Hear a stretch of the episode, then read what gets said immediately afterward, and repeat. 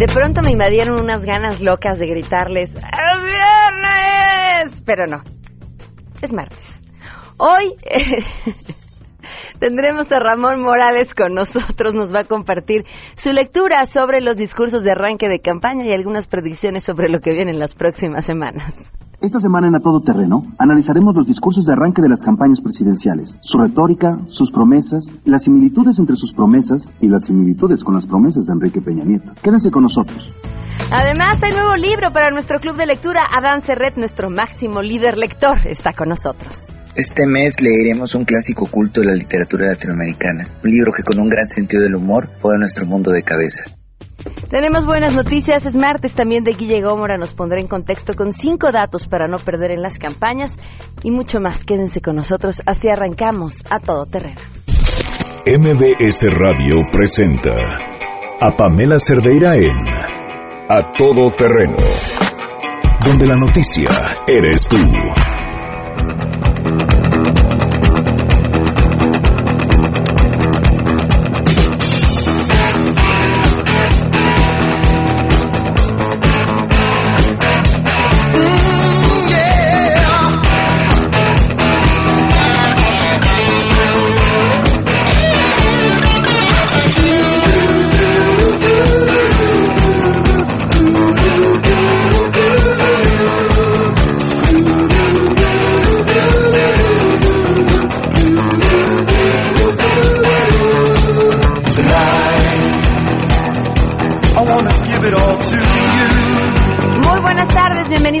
Terreno, muchísimas gracias por acompañarnos en este martes 3 de abril del 2018. Soy Pamela Cerdeira.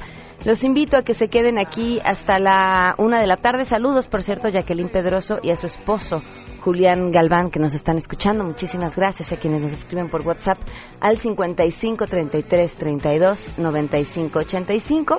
Además, en cabina 51 66 1025 y en Twitter y en Facebook me encuentran como Pam Cerdeira. Tenemos boletos para que se vayan a ver Romeo y Julieta. Va a ser mañana. Sí, mañana a las 11 de la mañana. Eh, los pases se entregan en la taquilla del teatro, pero llámenos para que las primeras 10 personas que nos llamen al 5166125 para que les confirmemos que están entre estas primeras 10 y se puedan ir a ver Romeo y Julieta el día de mañana.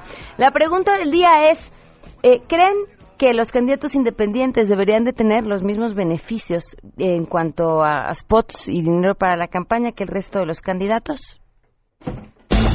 Queremos conocer tu opinión a todo terreno. ¿Crees que los candidatos independientes deberían de tener los mismos beneficios que los candidatos que representan a un partido? Por supuesto que considero que los candidatos independientes deberían de tener los mismos beneficios. ¿Por qué no? Finalmente son candidatos. Finalmente la ciudadanía decidió que así fuera. Entonces no veo cuál debe ser la diferencia. Es totalmente inequitativo. Tanto la Constitución como los precedentes legales establecen claramente a la equidad como una garantía. Por lo tanto, en este caso, si no le dan el mismo tratamiento a los independientes, están violentando esta garantía. Yo creo que todos los candidatos a la presidencia deberían tener las mismas oportunidades, sobre todo en temas de difusión. Yo creo que los candidatos independientes no deberían tener un límite en el número de spots, o más bien sí deberían tener un límite, pero ese límite tendría que ser el mismo para todos los candidatos, ya sean independientes o partidos políticos. Yo creo que toda la gente tiene el derecho a conocer las ideas de todos los candidatos políticos por igual a todo terreno. Ahora, ya repartirse la misma cantidad entre todos, no más spots para los que tienen menos, no, por, fa por favor, por favor, no. Se lo suplicamos, por favor, no. Hoy se cumplen siete meses con tres días del feminicidio de Victoria Pamela Salas Martínez.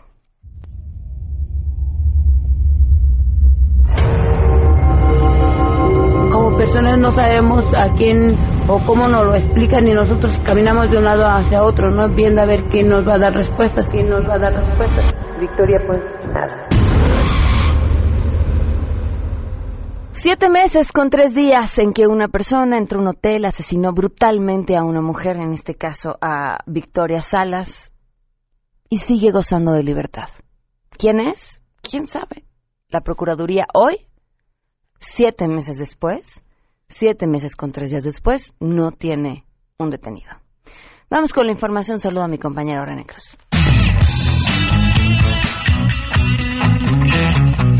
La Superintendencia de Industria y Comercio de Colombia, autoridad administrativa de protección de datos personales en aquel país, alertó sobre la existencia de la aplicación PIC.G, la cual está disponible para ser descargada en México y Colombia a través de la tienda Google Play y autenticada directamente a través del usuario de Facebook, con más de un millón de descargas en ambos países. De acuerdo con información proporcionada por las autoridades colombianas, dicha aplicación es un emprendimiento de los hermanos Joel Phillips e Isaac Phillips, quienes lanzaron la aplicación en México a través de la sociedad Farrow México. Por su parte, Joel Phillips es representante legal de Farrow Colombia, empresa que trabajó en alianza con Cambridge Analytica. La aplicación ofrece recarga de tiempo aire gratis a cambio de que los usuarios acepten recibir publicidad en sus pantallas de bloqueo, refieran amigos y logren que estos realicen recargas. Por este motivo, la dependencia colombiana está requiriendo cooperación e información a sus homólogas de Estados Unidos, Reino Unido, de la Comisión Europea y de México a través del Instituto Nacional de Transparencia, el INAI, y ante el riesgo potencial de un indebido y masivo tratamiento ilegal de los datos personales de miles de colombianos eh, recogidos mediante la descarga de la aplicación PIC.G, la Superintendencia de Industria y Comercio ordenó el bloqueo temporal de esta mientras se concluye la investigación correspondiente y se adoptan decisiones definitivas, informó René Cruz González.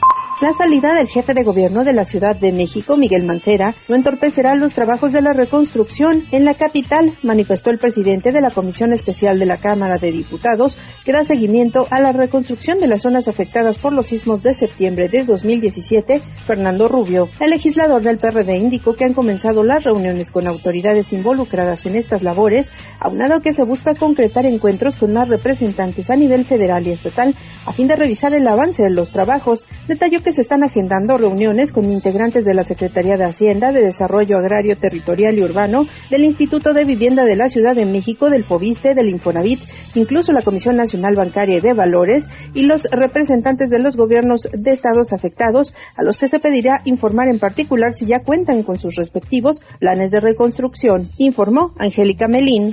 A pesar de lo enredado de los tiempos del INE, llegó la hora de los cómo. Pancha, la candidata presidencial independiente, dijo que tiene propuestas y métodos claros en materia de seguridad. La candidata independiente dice que para abatir el problema de la corrupción en los cuerpos policíacos y las quejas por las fotomultas, propone revivir la mordida. Para eso, creará un cuerpo élite canino que será el responsable de aplicar las mordidas a los conductores infractores. Todos los caninos estarán certificados en materia de salud y con esto Pancha dice que a ver que vivo se pasa un alto con estas nuevas disposiciones.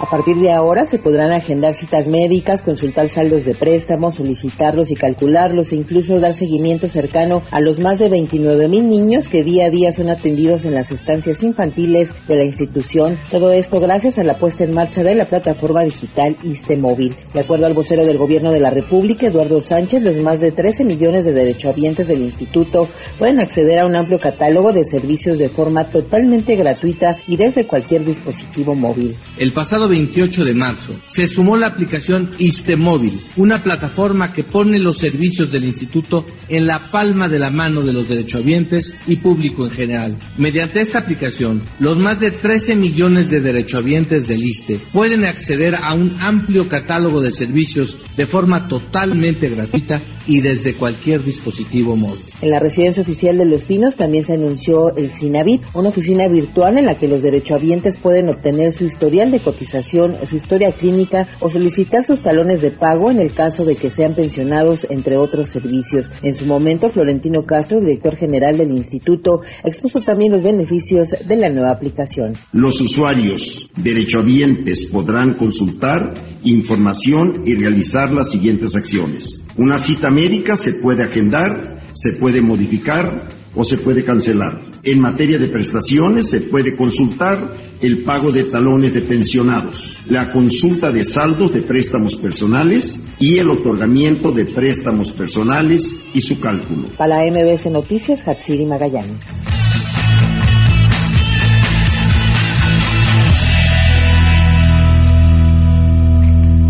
Son las 12 con 12 y tenemos buenas.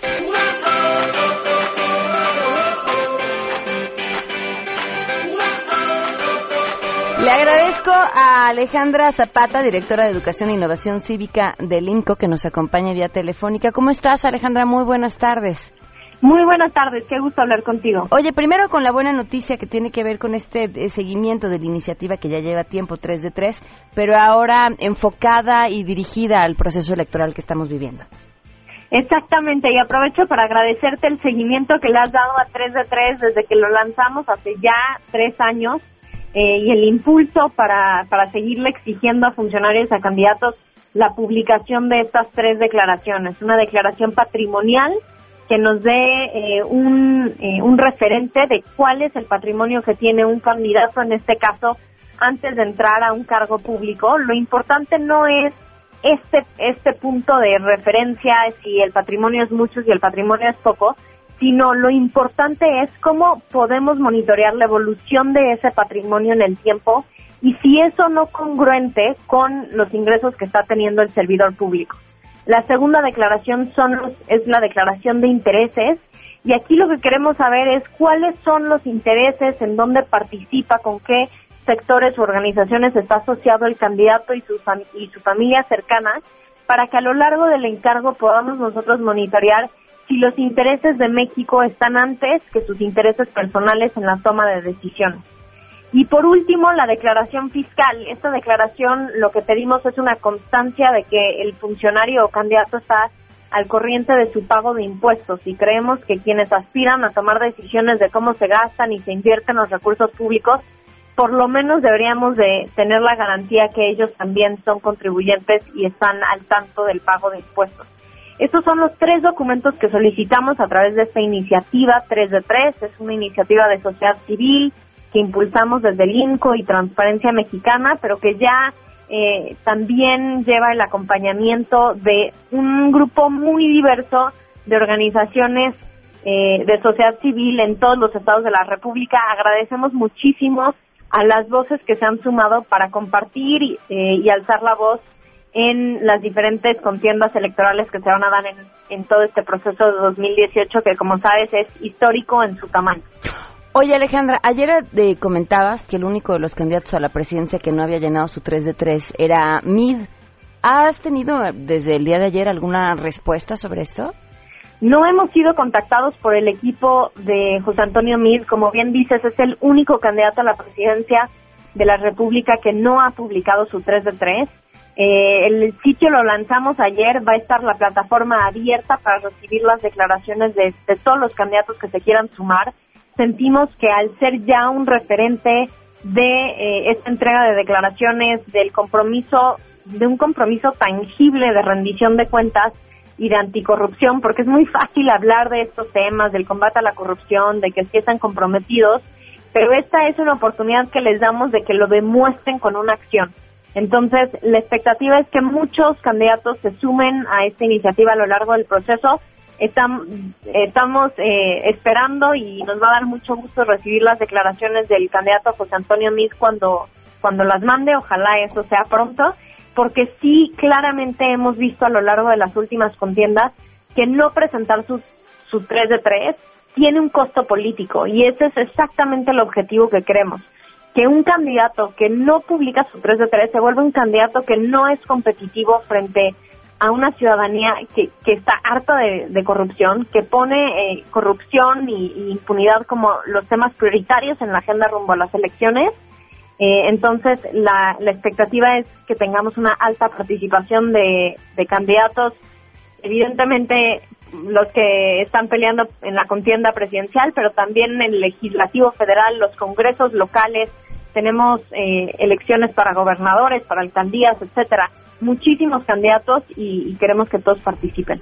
Pues estaremos al pendiente de quienes no mandan y quienes deciden mandar y por supuesto revisar lo que mandan. Final es un acto de confianza, me queda claro, pero es un acto también de confianza ante la ciudadanía y como decías un punto de partida. A partir de ahí todo aquello que tengan que no sea explicable nos dará motivos para pedir cuentas. Exactamente, y nos permite tener una conversación que antes no teníamos, porque ni siquiera teníamos los elementos para hablar de conflictos de interés, de, cómo ha cambiado un patrimonio basado en lo declarado.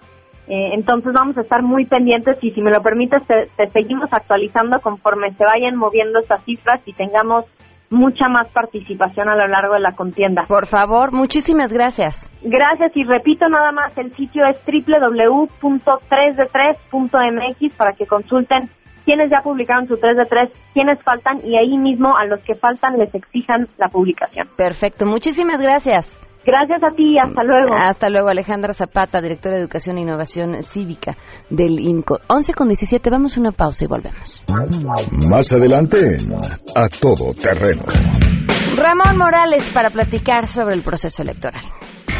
Si te perdiste el programa A Todo Terreno con Pamela Cerdeira, lo puedes escuchar descargando nuestro podcast en www.noticiasmbs.com.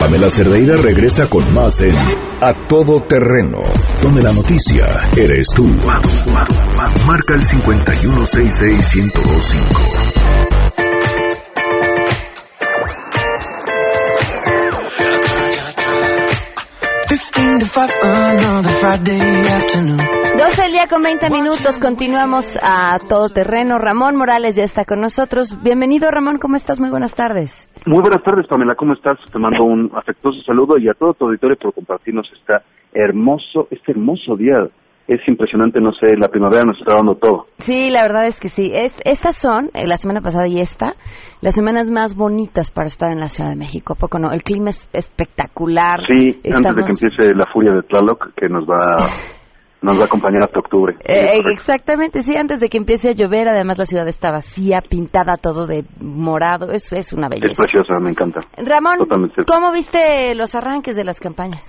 Vamos a, vamos a recordar en dónde nos quedamos la semana pasada. Vivimos en una época en la que las ideologías están diluidas, están en, en crisis, ¿no? O sea, el PAN se alía con el PRD, Morena, la ultraizquierda, se alía con el PES, la ultraderecha, eh, la hija de Cloutier, el supercandidato panista, es la coordinadora de la campaña de Andrés Manuel López Obrador, el hijo de Colosio salen los spots del PAN, el candidato del PRI no es priista y el único priista en la boleta presidencial es el candidato de la ultraizquierda Andrés Manuel López Obrador.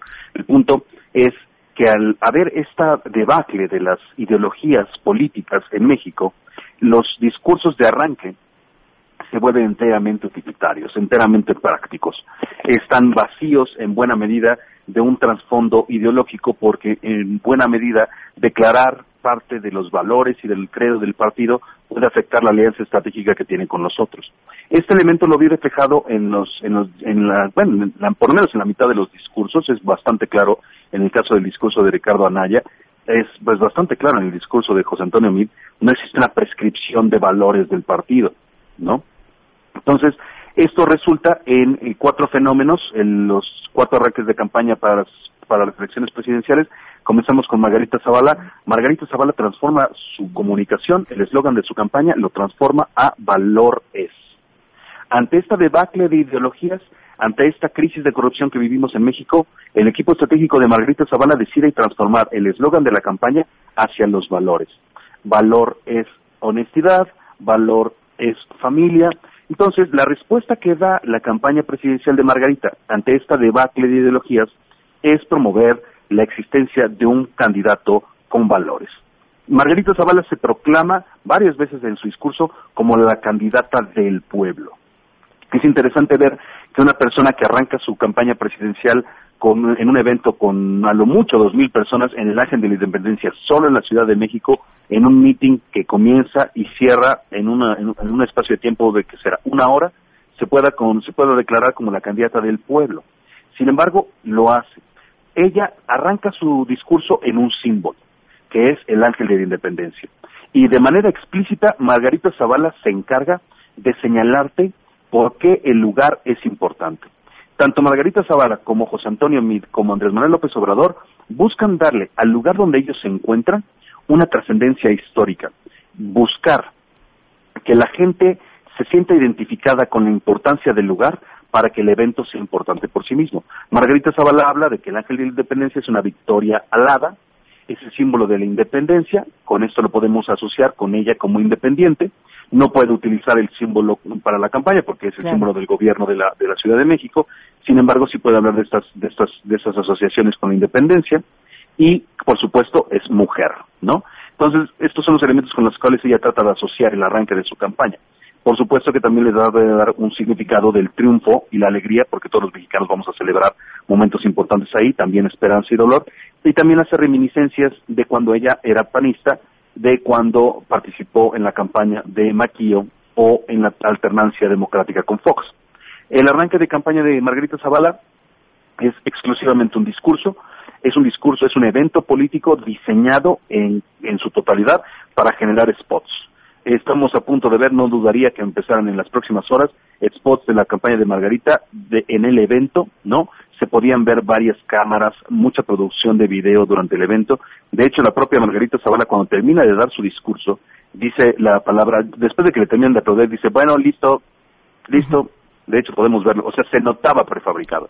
En el video que está ahorita en YouTube eh, circulando, no sé si ya lo quitaron, pero ahí está, podemos escuchar una voz de una persona de producción que dice, después de que Margarita dice, listo, dice, listo, bueno, ya tenemos nuestro spot, gracias a todos, gracias a todos.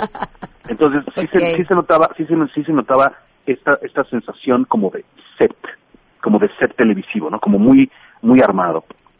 La estructura del, del discurso de Margarita Zavala es una secuencia eh, motivacional de Monroe. De hecho, para los aficionados del discurso político seguramente les va a parecer muy familiar. La secuencia motivacional de Alan Monroe es eh, cinco pasos, la diseñó en 1929 creo que era, eh, profesor de la Universidad de Purdue, que busca son cinco pasos. Llamo tu atención, planteo un problema, planteo la solución, visualizo el futuro y llamo a la acción. Los cuatro discursos presidenciales podría decirse que excepto el de Andrés Manuel, que es más bien un problema, solución y acción, eh, los cuatro, perdón, no, si Andrés Manuel sí tiene estrategias de atención. Eh, el- los cuatro pueden ser asociados con la secuencia motivacional de Monroe, estos cinco, par, estos cinco pasos. Eh, existen eh, varias anáforas en los discursos de, de Margarita eh, y de José Antonio Meade, que son acerca de lo que he luchado, he litigado, he defendido, eh, he representado y eh, una cosa muy importante, el discurso de Josefín, de Margarita Zavala es el discurso que menos saludos tiene. Saluda a la menor cantidad de personas. Eh, el discurso de Anaya es el que más saludos tiene, más líderes políticos tiene.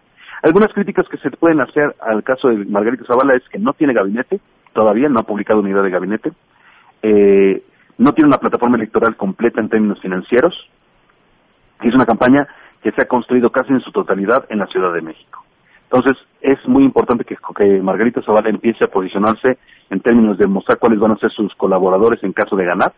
Muchos de los, de los bueno, de hecho, bueno, Sí, te escuchamos. Ah, eh, los candidatos van a tratar, ex- excepto Andrés Manuel, eh, van a tratar de postergar la publicación de su gabinete. Porque una cosa es que sea honesto yo, pero que anda con todo mi equipo, ¿no? Entonces vamos a ver si la atención mediática, si pueden soportar la atención mediática de analizar eh, los antecedentes, el currículum de todos sus... Pues, pues, eh, si quieren eh, tener la agenda en sus manos, es lo que tendrían que hacer de entrada, ¿no? Es correcto. Y ahí viene, va- se aproximan, se aproximan varios fenómenos de control de agenda bastante interesantes, Pamela. Voy a hablar muy rápido para poder llegar a los, a los otros tres. Anaya te ofrece no un discurso, sino una experiencia. Es muy innovador la manera en la que Ricardo Anaya arranca su campaña presidencial con un hackathon. El hackathon son 12 horas de experiencia en la cual jóvenes buscan tratar de darle soluciones a los problemas más importantes del país a través de la inclusión de un proyecto creativo que sume la experiencia de académicos, abogados, contadores, ingenieros, expertos, junto con la innovación de más de 1.200 jóvenes. Entonces, son 12 horas de un evento en Centro Santa Fe en la cual se busca que los jóvenes participen en aterrizar ideas innovadoras, con la cual se sumen a la plataforma electoral de eh, el frente. Lo interesante aquí es que ellos están utilizando una estrategia que utilizaron muy bien los priistas hace seis años. Fundación Colosio, el órgano, digamos, intelectual, académico, productor de ideología del PRI, genera una plataforma llamada Programa para México. Y la estrategia es, si yo llamo a los académicos, si yo llamo a los especialistas de cada uno de los segmentos más importantes para que acudan a una mesa temática para sumar sus propuestas, es de esperarse que ellos apoyen al partido porque han dado sus propuestas claro. en este proyecto. Imaginémonos, no, no, no me contestes, Pamela, pero imaginémonos que te invito yo a ti, no, no soy yo el PRI, soy cualquier partido, te invito yo a ti como especialista en reforma en comunicaciones y libertad de expresión, y tú vienes y nos das tus, tus ideas.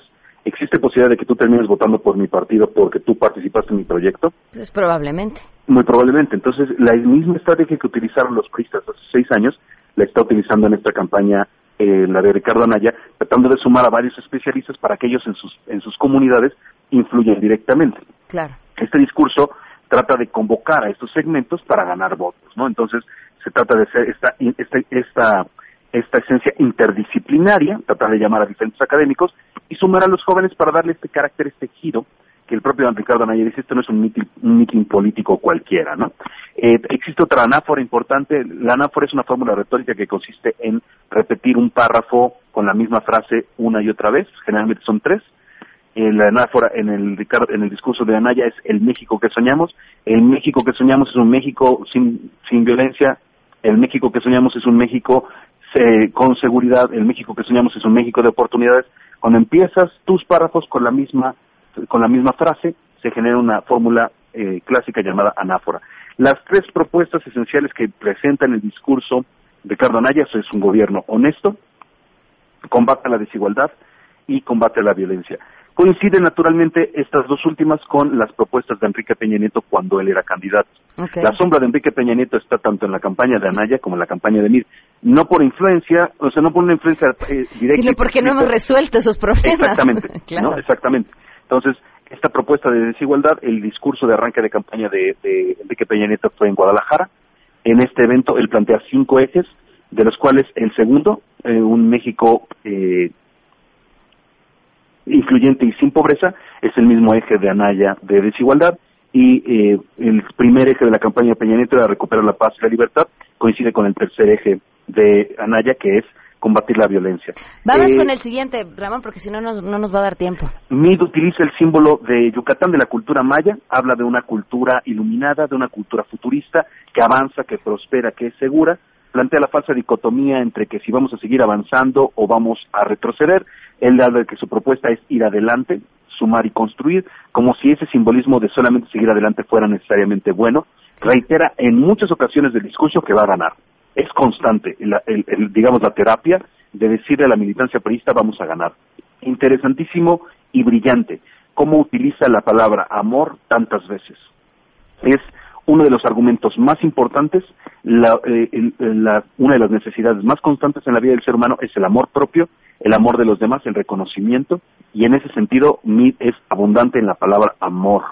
Él plantea siete ejes de campaña, en el cual estratégicamente el primero es la mujer. Es un modelo extremadamente asistencialista, donde se trata de que el gobierno siga teniendo el control de lo que la gente recibe, ¿no? Eh, existen varios ejes de la campaña de MID que siguen con esta tendencia. Es muy interesante ver cómo la estrategia de arranque de campaña coincide con un movimiento digital con el cual ellos compraron en Google las palabras Andrés Manuel López Obrador y Ricardo Anaya para que si tú googleas Ricardo Anaya, te aparezca José Antonio Mid si tú googleas Andrés Manuel López Obrador, te, aparece José Antonio Meade. Eso es parte de la estrategia digital y está hecha para concentrar información. Podemos, si ustedes sienten que, eh, que la campaña de MID está explotando en términos de que lo están viendo en todos lados, es precisamente porque la precampaña era una campaña para priistas y esta campaña van a saturar los medios con repetición porque esa es una de las estrategias generales para lograr este posicionamiento. Eh, Sigue, sigue José Antonio Mida hablando de esta frase de nunca he vivido por arriba de mis ingresos. A mí me gustaría que fuera un poco más específico en, respecto a que, bueno, el hecho de que tú no vivas por encima de tus ingresos significa que no eres corrupto y qué pasa con todos los demás alrededor que sí viven por encima de sus ingresos. Entonces, si vemos cómo ya se desecharon las, las, las, quejas de la Auditoría Superior de la Federación con respecto a los desvíos en Sedato y en Sedesol durante la gestión de Rosario Robles, sí sería muy importante que la campaña de José Antonio Mir prepare pues, una declaración contundente en este tema, porque este tema controló mucho la agenda durante las semanas pasadas, sobre todo la estafa maestra, y parece que no va a haber ninguna consecuencia. Entonces, sí, sí, sí, sí es necesario que exista un posicionamiento sobre ese tema. Tampoco José Antonio Mir ha propuesto gabinete, no ha enseñado gabinete, pero se la pasa hablando de un gobierno de gente decente. Entonces, es contradictorio que se maneje esa promesa de un gobierno de gente decente si no me has dicho quién lo integra. Por último, Andrés Manuel López Obrador arranca su, su campaña en Ciudad Juárez. En la alegoría hacia, hacia Benito Juárez es constante. Durante todo el mensaje está tratando de hacer alusiones a la, la resistencia de Juárez y de su gabinete contra la invasión francesa durante la instauración de las, del segundo régimen republicano. También Ciudad Juárez es el lugar de la victoria definitiva de la batalla eh, en la cual se, eh, en, en, el año de 1911 eh, se combate contra el gobierno de Porfirio Díaz, la batalla decisiva, y después es un punto, de, de acuerdo con Andrés Manuel, un punto de partida importante para las grandes transformaciones históricas de México. Entonces, cita al Papa Francisco cuando habla acerca de, por, de cuando el Papa Francisco nunca había visto un candidato presidencial hacer eso. No digo no digo que no exista, solamente yo no lo he visto, pero el punto es que eh, el Papa Francisco sí fue a Ciudad Juárez. Debemos de recordar que sí fue a una homilía en Ciudad Juárez. Entonces, habla de cuáles son las reflexiones del Papa Francisco acerca de cómo se le ha negado a los jóvenes el derecho a la educación, a un trabajo sostenible, la imposibilidad de desarrollarse, y con eso nos conduce al tema de la crisis eh, de, la, imposición del gobierno neoliberal, del modelo neoliberal. Entonces, el discurso de, Andrés Manuel es un discurso muchísimo más largo, eh, está enfocado a hablar acerca de los problemas de México y de sus soluciones, es muy específico en cuanto a las propuestas, es el primero que se posiciona sobre Trump, Pamela. Y yo creo que con eso va a controlar la agenda un rato, porque acabo de ver su nuevo spot esta semana y habla acerca de que no debemos de tenerle miedo a los muros. Es importante que el equipo de Mid y de Anaya se posicionen sobre Trump, porque si no le van a dejar solo ese tema Andrés Manuel. Y es, evidentemente eh, son conocidas y ya documentadas las relaciones que existen entre Luis Videgaray y Jared Kushner, y Luis Videgaray y José Antonio Mid. Entonces, no creo que exista un posicionamiento político muy claro de parte de la campaña del PRI respecto a lo que haya o haga o deje de hacer Donald Trump. Por lo menos por estas por estas semanas y estos meses Trump ha estado muy ocupado con otros temas, sobre todo su escándalo con la actriz pornográfica Stormy Daniels, por eso no está saliendo mucho en medios, pero eh, sería un factor crucial ver si Donald Trump interfiere en el proceso electoral mexicano recomendando a alguien, mostrando su apoyo por alguien o criticando a alguien y cómo nos vamos a posicionar. Andrés Manuel en su discurso habla de una relación de respeto y es el candidato que es más, más preciso de los cuatro en términos de propuestas bajadas. No me gustaría pormenorizar en esos detalles durante tu programa, pero sí me gustaría invitar a, las, a, nuestro auditorio a, checar un poco los últimos párrafos de la, del discurso de, de Andrés Manuel López Obrador solamente para comparación, ¿no? no por sesgarlos, no por inducirlos, sino por el hecho de que es el más específico en términos de las políticas concretas que se van a hacer en la frontera, en educación, en asistencia social, en inversión pública, en cuál es el capital semilla que se va a dar.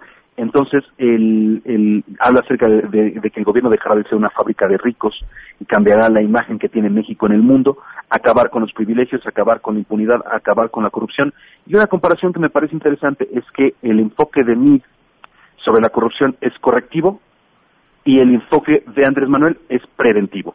O sea, MID lo que, te lo que propone es corregir y quitarle las propiedades y lo robado, mientras Andrés Manuel es quitar los privilegios. Andrés Manuel se va al origen y se va a las consecuencias. ¿Qué es lo que espero ver y con qué me gustaría cerrar esta intervención? Fíjate, perdón que te interrumpa, y en el tema de la seguridad también es el mismo enfoque. Es correcto. las propuestas van sobre el tema de prevención y el, y el otro sobre las policías y demás. Bueno, perdón, termina, de Ramón, te escuchamos. Se aproxima, estoy seguro, dos fenómenos psicológicos para transformar las preferencias electorales. Estos dos fenómenos son, son emocionales. No garantizo que vayan a suceder en México en esta elección, pero sí los he visto en elecciones presidenciales muchas veces. Son fenómenos emocionales relacionados con, el, con la ansiedad. Existe un fenómeno psicológico que se llama rally de flag, hemos hablado en este programa acerca de ella, que es la existencia de una crisis, de una guerra o de una crisis diplomática o de una crisis ambiental o de una algo que genere mucha preocupación y ansiedad, que el gobierno lo resuelve. No sé si me estoy dando a entender. Sí, claro. yo siembro una crisis que yo mismo resuelvo para aumentar mis índices de popularidad. Pero tiene que sentirse, tiene que sentirse ansiedad. Conforme vayan avanzando las semanas y se empiecen a decantar ya los indecisos finales, eh, se van a empezar a generar em, fenómenos de comunicación destinados a generar en la población miedo, ansiedad, para generar un voto emocional. como no se va a poder cambiar las preferencias de votos, si nosotros analizamos la progresión de las encuestas durante estos meses de campaña, vemos que quien empezó en primero está en primero, quien empezó en segundo está en segundo, quien empezó en tercero está en tercero. Sí, está, sí estoy seguro de que vamos a ver eh, ya cada vez más encuestas poniendo a Mid en segundo lugar, es garantizado, lo vamos a ver, va a ser una tormenta de encuestas. Los ataques contra Andrés Manuel se aproximan, yo creo que van a tener que hacerlos mm, en mayo para que estén frescos en la memoria del elector, pero lo, lo vamos a ver, o sea, eso es un hecho, van a tratar de seguir con eso, con esa línea. Y ante la desesperación seguramente van a generar fenómenos mediáticos relacionados con miedo, desesperación, ansiedad, que la, que la población está ansiosa, porque eh, existe mucha evidencia científica, podría citar en tu próximo programa, un eh, Daniel Hayes de la Universidad George Washington es el especialista sobre temas de ansiedad como mensaje político. Un auditorio ansioso, Pamela, busca información y la retiene. Si yo te hago sentir miedo o ansia por algo, eh, se elevan drásticamente las posibilidades de que te metas a investigar más sobre eso. Entonces, se aproximan temas de ansiedad y es muy importante que la sociedad esté eh, tranquila. Debe de saber nuestro auditorio que todo fenómeno de comunicación política destinado a generarte emociones generalmente es fabricado. Y ahí vienen, ¿eh? Se acercan. Ahorita van a permanecer proponiendo, eh, necesitan mantener una línea de propuestas. Este es el momento electoral para hacer propuestas. Conforme vaya avanzando el primero y el segundo debate y se empiezan a decantar los indecisos, van a empezar los fenómenos psicológicos. Pero lo que podemos esperar va a, ser, va a ser precisamente el efecto de las propuestas por ahora, guerra de encuestas por el segundo lugar, lo que las encuestas que digan que se está cerrando la brecha con Andrés Manuel. Eh, eso es lo que espero ver en estas próximas semanas. Ramón, tu Twitter. Eh, discurso y votos en Twitter, Ramón Morales Izaguirre en Facebook. Muchísimas gracias, Pamela. No, gracias a ti, Ramón Morales Izaguirre, especialista en comunicación política, catedrático de la Universidad Panamericana y del ITAM. Muchas gracias, Ramón. Gracias, Pamela. Descansa. Un saludo a todo tu auditorio. Hasta luego. Vamos a una pausa. Hablamos. Pamela Cerdeira es a todo terreno. Síguenos en Twitter, arroba Pam Cerdeira. Regresamos. Pamela Cerdeira está de regreso en A Todo Terreno. Únete a nuestra comunidad en facebook.com. Diagonal Pam Cerdeira. Continuamos. 11 con 44, le agradezco enormemente a Yodel Ramírez Arce que nos acompaña. Bienvenido. Gracias por estar con nosotros. Muchas gracias, Pam. Y la doctora Liana García, bienvenida. Gracias por estar con nosotros. Hola, muy buenas tardes, Pam. Es un placer, como siempre, estar aquí contigo. Oye, justo este fin de semana una persona me preguntaba sobre las varices y me decía, oye, me las quito, este, se inyectan, se operan, ¿qué se hacen? Y no le supe decir que bueno que estás aquí con nosotros. Sí, fíjate, para empezar, las varices es, es una enfermedad crónico-degenerativa, es incurable y eso es muy, o sea, debe de quedar muy claro a la gente, ¿no? ¿A partir de qué momento se considera una varice? O sea, nada más es una vena que se ve o que se salta. Hay varios niveles. Desde el momento en que se ve una, las venitas estas este, que se ven como moradas, las telangiectasias, ya tenemos un problema circulatorio. A veces el paciente puede no tener ninguna, ninguna telangiectasia, pero empezar con procesos de edema, de hinchazón de los pies. Es súper importante ver si esta, esta que el paciente llama hinchazón está relacionado únicamente con un problema circulatorio o hay algo más allá que tratar, ¿sale? O sea, son, son seis fases las que se tiene del problema por eso es una enfermedad la cual puede llegar a ser crónico-degenerativa, incapacitante y mortal. ¿Por qué este, degenerativa? Porque, bueno, pues tenemos cambios de coloración importante que me pueden llevar a heridas y mortal. ¿Por qué? Pues por los dos factores de riesgo de trombosis venosa profunda a que respondiendo a tu pregunta, me las quito, me las dejo, ¿qué hago? No, no podemos quitarnos un factor genético que ya tenemos. Podemos hacer cambios de estilo de vida, podemos hacer cambios en alimentación, hacer algunos ejercicios que nos van a ayudar. Habrá ah, posibilidades de que en algunos pacientes se puedan manejar situaciones como escleroterapia. En este caso, pues bueno, estamos invitando a todo esto, tu radio escuchas o no, para una eh, revisión. Eh, ver primero eh, quién es este paciente que tiene, cómo vive, hacer, eh, poderle dar, brindar un beneficio a él como tal, a esta persona y darle el mejor tratamiento a seguir. ¿Por qué? Porque no son, no son recetas caseras, van dependiendo de las condiciones de cada paciente. Si es un paciente que se pueda esclerosar, que se le puedan quitar, que pueda verse bien, que pueda ir a, lucir una, una falda, bueno, se le dará esa opción. Pero en este caso, pues bueno, tenemos lo que es cámara hiperbárica, es un tratamiento a base de oxigenación a través de presión, en donde hay pacientes que pueden entrar, hay pacientes que no pueden. Hombre, y la cámara hiperbárica además te sirve para un montón de cosas más, o sea, no solamente en este caso de las varices, especies que hablan, sino para curar heridas, oxigenar, sí, todo el cuerpo. Fíjate que la cámara hiperbárica a la que estamos invitando, que hoy nos llamen porque tenemos un super paquete, escuche Mm. muy bien señora, si usted vaya sacando ahí pluma para que anote el teléfono, este eh, es multiplaza, es una de las cinco cámaras más grandes que hay en el país y ah, puede ayudar desde problemas con diabéticos, pacientes que tengan insuficiencia venosa o varices, todos los síntomas como comezón, ardor, hormigueo, pesadez disminuyen desde la primera sesión y previo a esto hay una valoración. ¿No? Entonces, el día de hoy, Pame, le vamos a regalar a las primeras 50 personas que nos marquen a partir de este momento al teléfono de la salud al 41 65 50 50, le repito el teléfono 41 65 50 50, fíjate este paquete. La consulta médica, un plan de alimentación personalizado para un problema de insuficiencia venosa o de varices, qué si debe de comer, cómo, en qué cantidades, etcétera.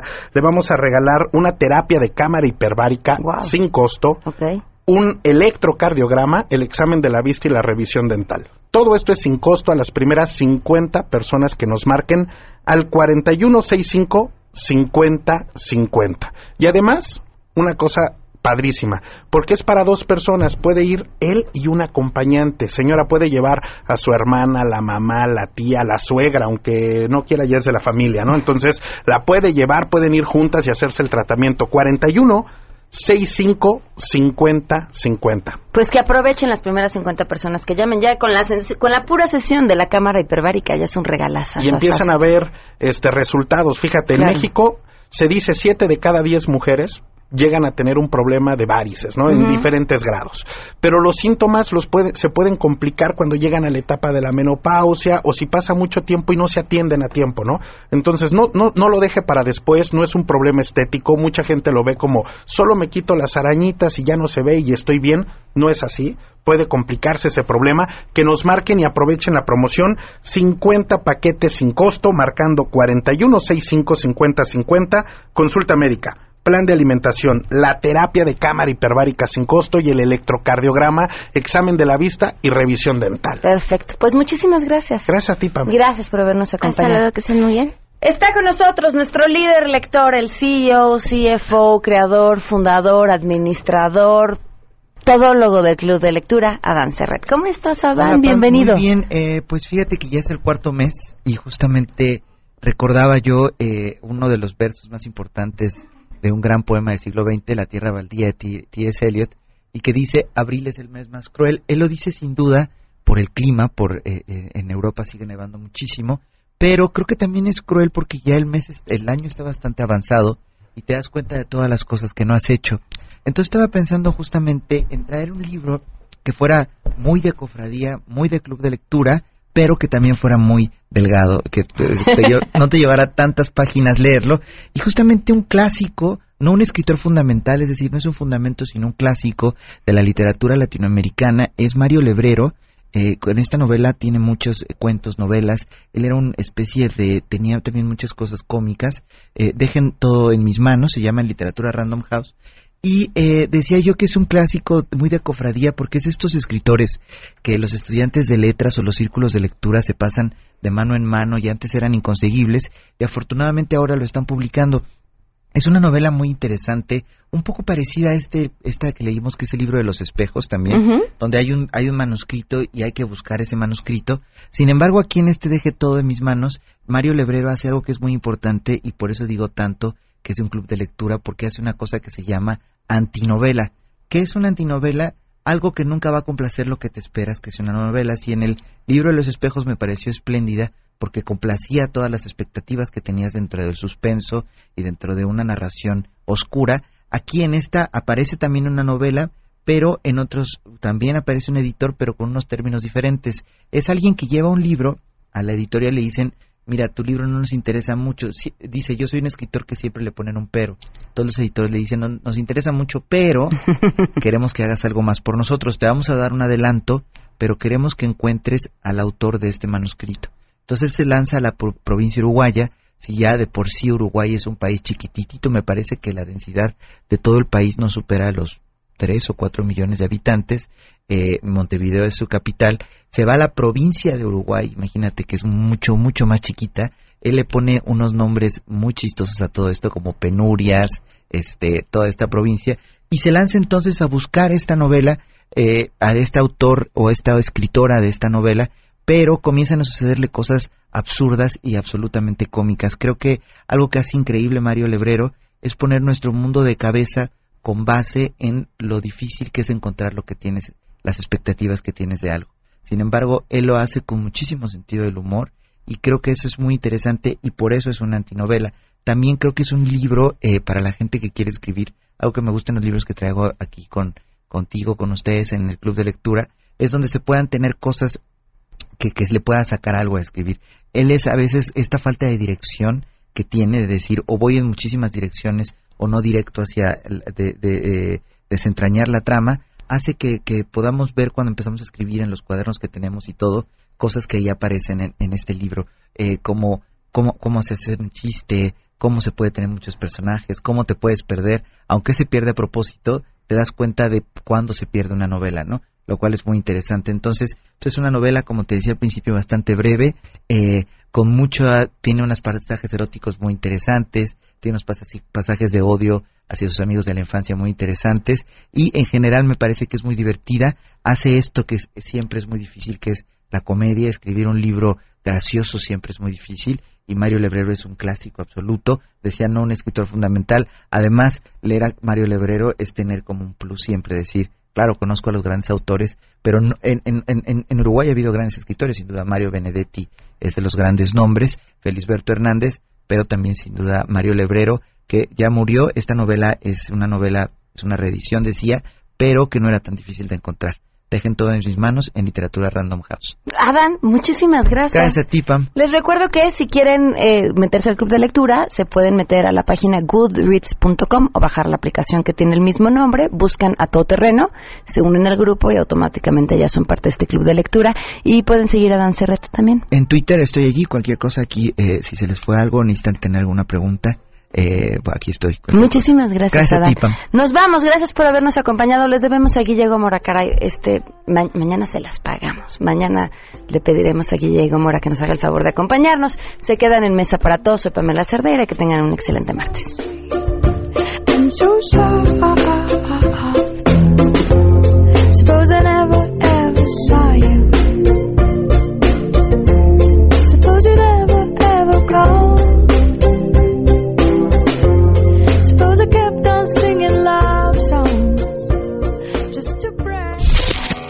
MBS Radio presentó a Pamela Cerdeira en A Todo Terreno. Te esperamos en la siguiente emisión, A Todo Terreno, donde la noticia eres tú. MBS Radio, en entretenimiento, estamos contigo.